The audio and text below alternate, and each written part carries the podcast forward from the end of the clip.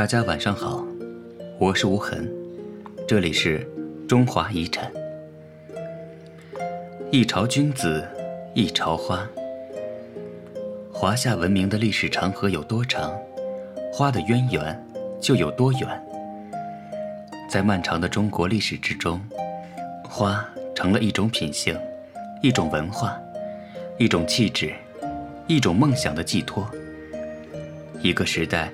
有一个时代的名花，虽然中国历史上鲜有正式的国花册封，但总有鲜花在各朝各代担当了这样的角色，成为当朝的宠爱。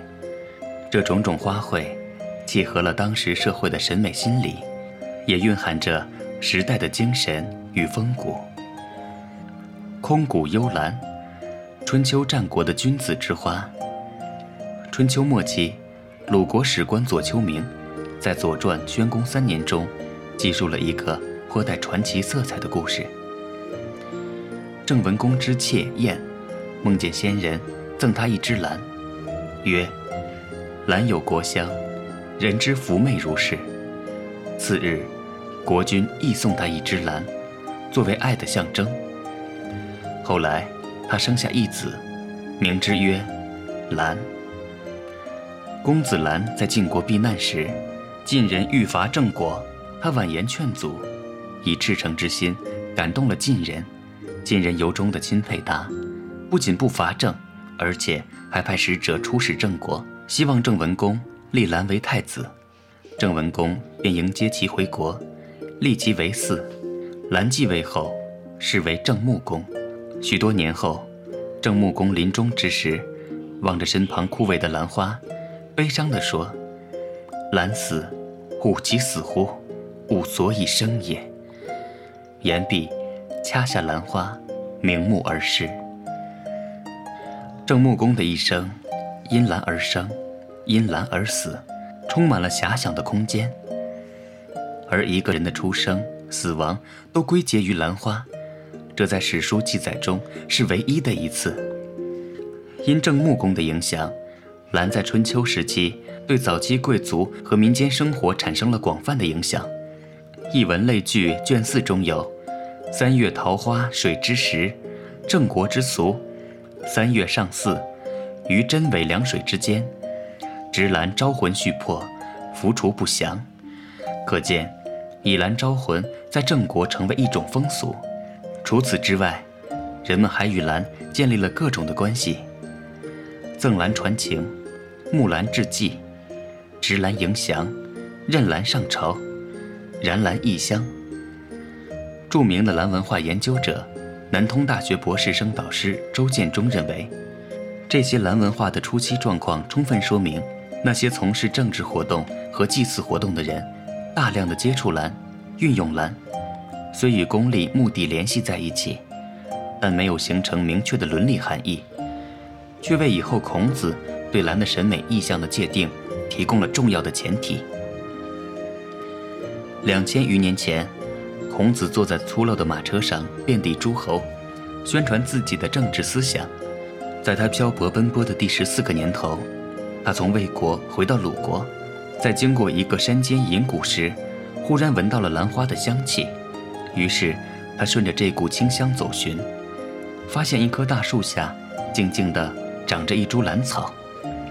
这阵阵清香，就是从这株盛开的兰花中散发出来的。他思绪流淌，脚步凌乱。他和众弟子们在此停住许久，迟迟不愿离开。他忍不住对着兰花感叹道：“兰为王者香，今乃与众草为伍。譬有贤者不逢时，与彼为伦也。”孔子在当时周游列国。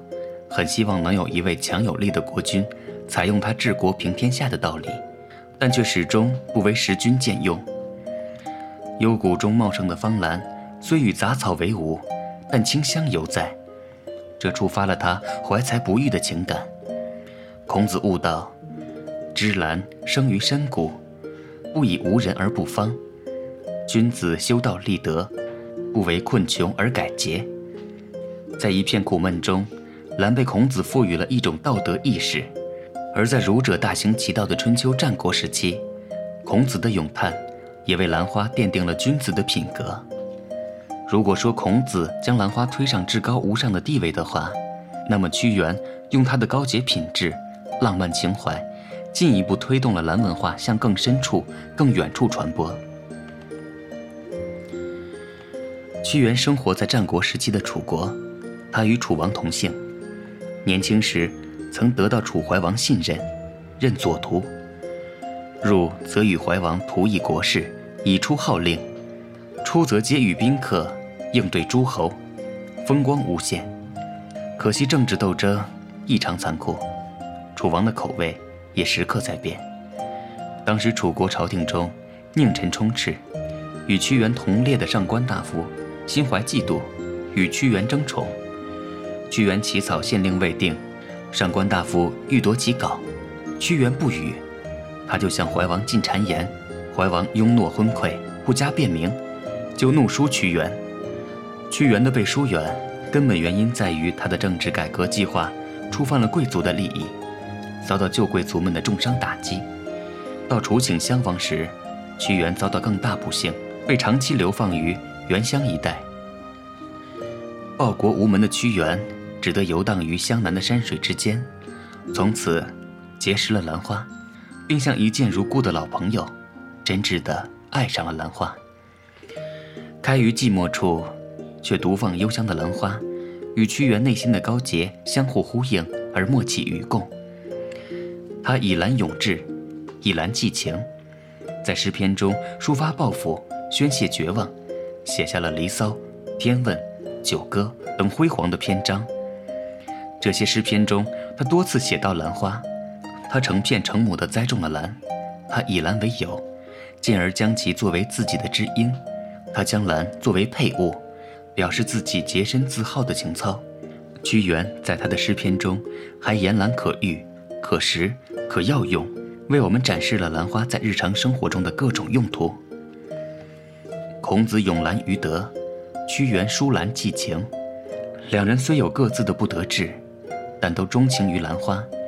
或许是得益于仁圣言贵之故吧，使得兰花在源头上就表现出了精英文化的特点。它以挖掘、守护和拓展人类自身的精神美德为己任。孔子、屈原等赋予兰花的思想与文化，成为先秦时期儒家的共识。